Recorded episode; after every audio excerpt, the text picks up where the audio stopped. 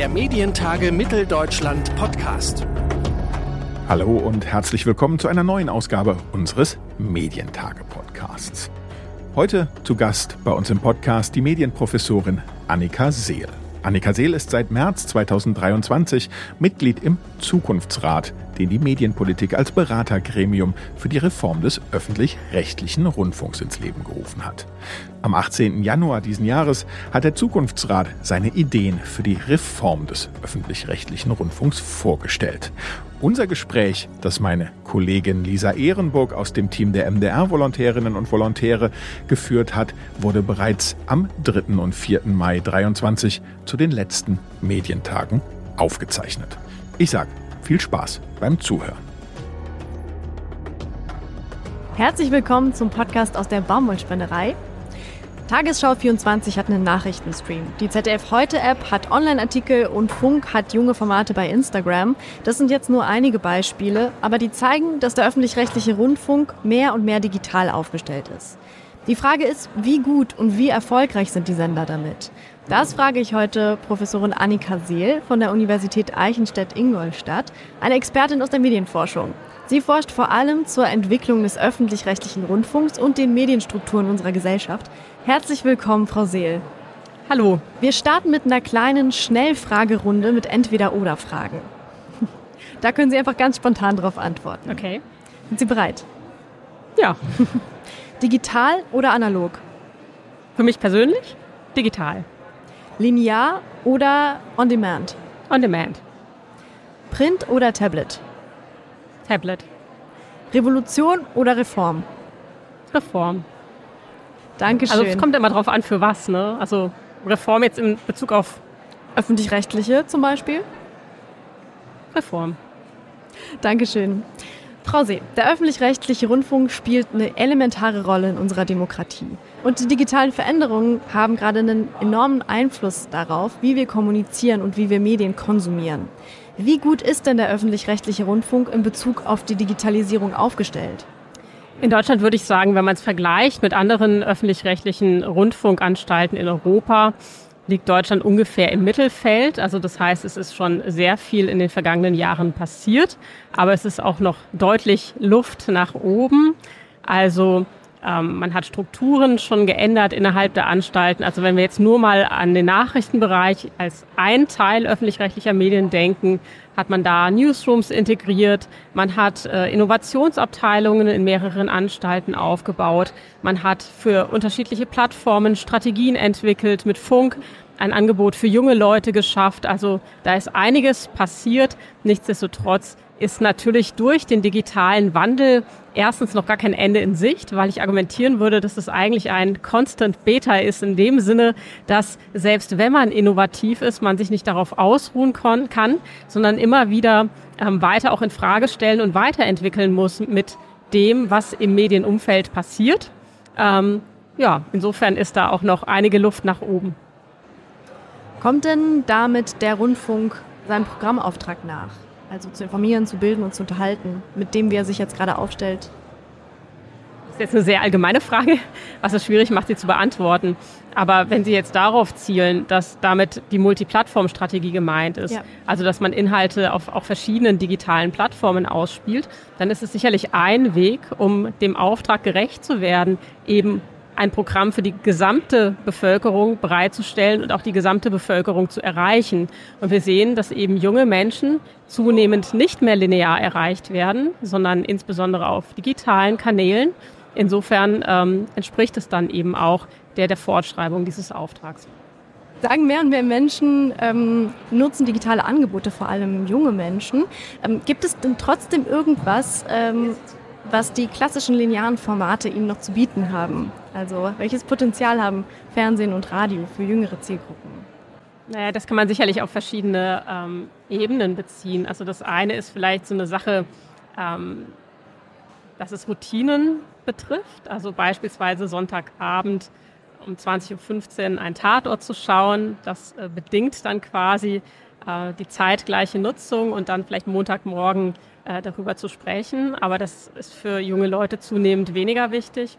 Ähm, die andere Sache ist tatsächlich, die dann auch inhaltliche Gestaltung betrifft. Und inhaltliche Gestaltung muss nicht zwingend, aber geht sehr oft natürlich mit dem Verbreitungskanal einher, insbesondere wenn wir jetzt an Social-Media-Plattformen denken. Also wenn wir jetzt an Instagram denken und wie Stories dort gemacht sind oder vielleicht bei TikTok noch extremer mit extrem kurzen Beiträgen, Erzählweisen, dann ähm, nimmt das natürlich stark auch Einfluss auf die Art und Weise, wie Inhalte vermittelt werden.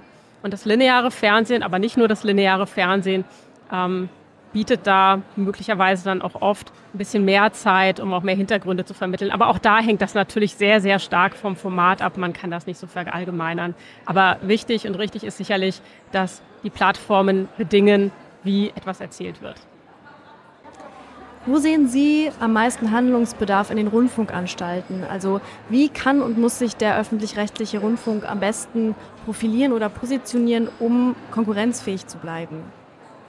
denke, der öffentlich-rechtliche Rundfunk ähm, muss insbesondere seinem Auftrag gerecht werden und ähm, sich da auch den neuen Gegebenheiten anpassen, die im Medienumfeld herrschen und schauen, wie dieser Auftrag in der digitalen Welt entsprechend äh, definiert und umgesetzt werden kann und da einen guten Job machen, qualitativ hochwertige Sendungen oder Angebote liefern, die gesamte Gesellschaft erreichen und zum sozialen Zusammenhalt in der Gesellschaft beitragen, Vielfalt abbilden in der Gesellschaft, in seinen Themen, in den Meinungen.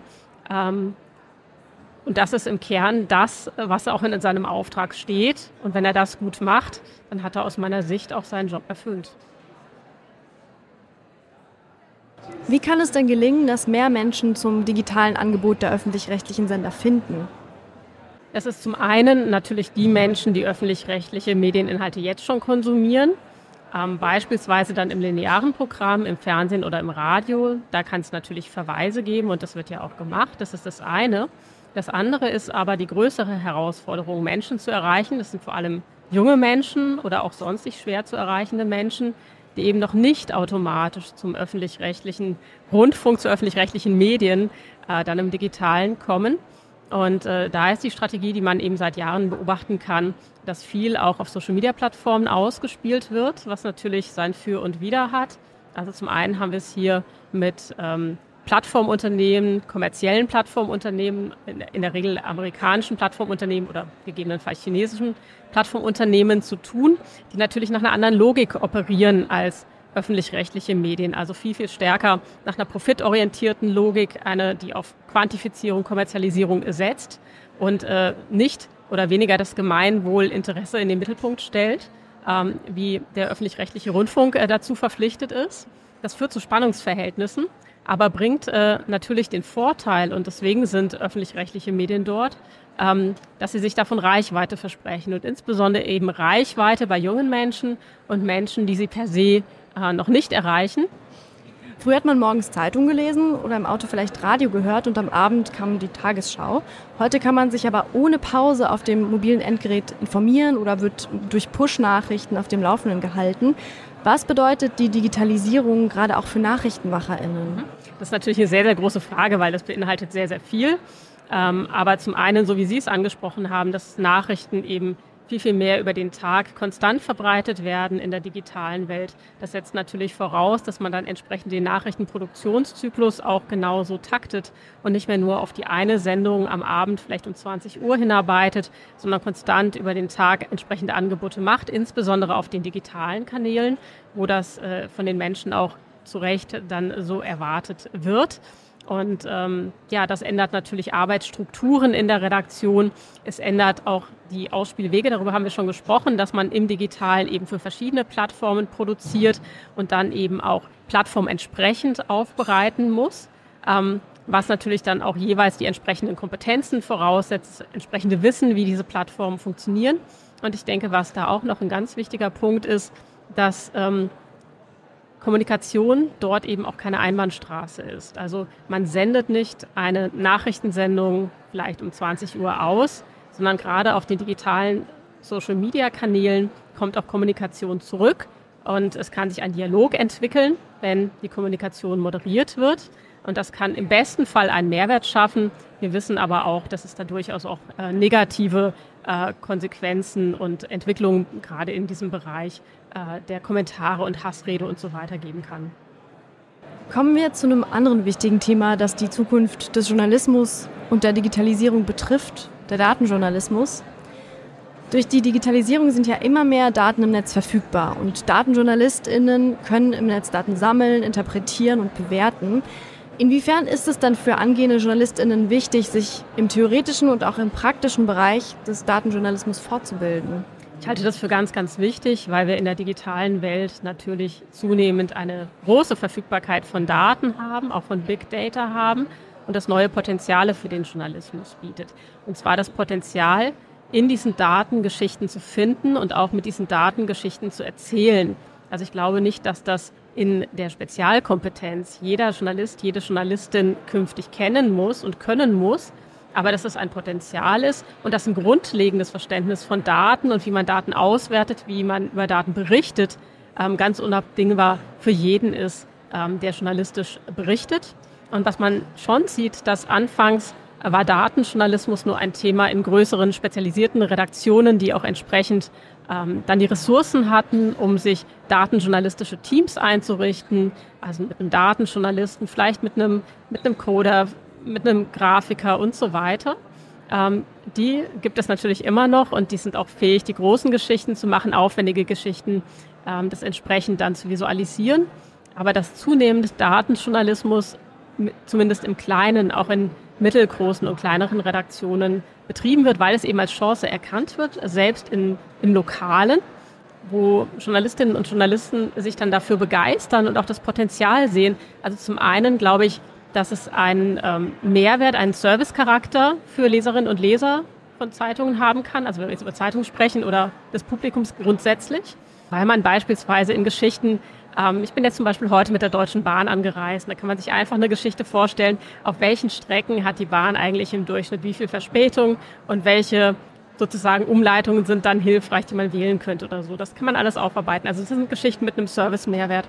Und das andere ist aber die Kritik- und Kontrollfunktion, also mittels Daten dann zu überprüfen, ob beispielsweise die Politik ähm, ihren Ansprüchen und dem, was sie leisten soll, gerecht wird. Also insofern, ich denke, da ist ein sehr, sehr großes Potenzial, das zunehmend aber auch von Redaktionen abgerufen wird. Da würde ich gerne ansetzen, ähm, inwieweit arbeitet der öffentlich-rechtliche Rundfunk denn datenjournalistisch? Wie ist er da aufgestellt und wie wichtig ist hier eine Spezialisierung in den Redaktionen? Der öffentlich-rechtliche Rundfunk hat natürlich in einigen Landesrundfunkanstalten dezidierte Abteilungen, die sich auch mit Datenjournalismus beschäftigen. Ähm, ich weiß, dass da durchaus auch von anderen Redaktionen in den Rundfunkanstalten darauf zugegriffen wird und kooperiert wird, wenn es dort entsprechende Geschichten gibt.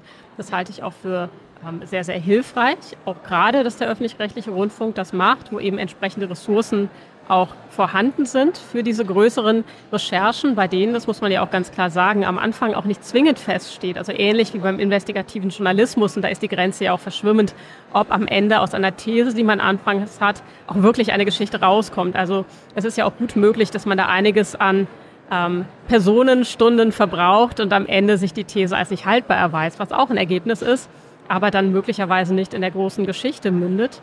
Ähm, insofern ist es da, glaube ich, auch wichtig, dass der öffentlich-rechtliche Rundfunk ähm, äh, da entsprechend datenjournalistisch arbeitete und das auch vor dem Hintergrund Kritik und Kontrolle, was ich gerade ähm, erläutert habe, betreibt. Wie wichtig ist eine Spezialisierung in den Redaktionen? Ja, also ausgehend von dem, was ich gerade gesagt habe, denke ich, dass nicht jede Redaktion ihren eigenen Datenjournalisten braucht, sondern dass man das auch ein Stück weit zentralisieren kann. Also wenn es ein gutes datenjournalistisches Team gibt und dann können quasi Redaktionen entsprechend auf diese Kompetenzen äh, zugreifen und zusammenarbeiten, dann ist das sicherlich eine, ein effizienter Weg, wie man sich solches Spezialwissen und solche Kompetenzen in, in einer Rundfunkanstalt oder auch in einem Zeitungsverlag, da wird das ja sehr, sehr ähnlich gemacht, ähm, sichert, ohne dass man da in, in jeder Struktureinheit, also in jeder Redaktion das entsprechend braucht, was auch nicht machbar wäre. Gleichwohl glaube ich, dass es wichtig ist, ähm, das habe ich ja gerade schon angedeutet, dass ganz grundsätzlich und unabhängig vom Datenjournalismus Journalistinnen und Journalisten heute umso mehr, in der Vergangenheit habe ich das auch schon für wichtig gehalten, sich eine grundlegende Datenkompetenz verschaffen. Ähm, das fängt schon damit an, wie man beispielsweise über Befragungen berichtet, Also dass man in der Lage ist, aus Daten dann die konkreten Schlüsse ziehen zu können und vielleicht auch die eine oder andere Studie, die erscheint, kritisch hinterfragen kann. Sehen Sie auch Gefahren oder Risiken, die vom Datenjournalismus ausgehen können? Beim Datenjournalismus ist natürlich eine ganz wesentliche Frage auch immer die Datengrundlage.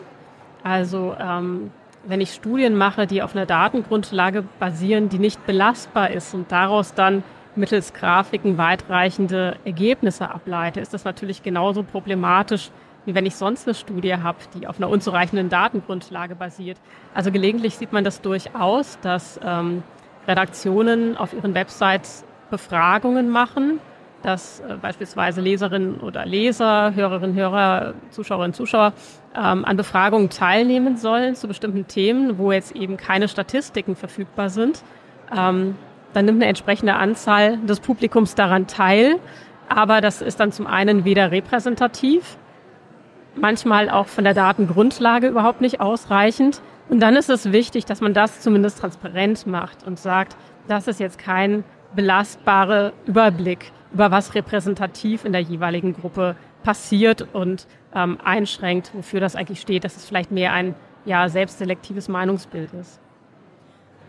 Haben Sie den Eindruck, dass das häufig passiert oder dass das immer mal passiert beim öffentlich-rechtlichen Rundfunk?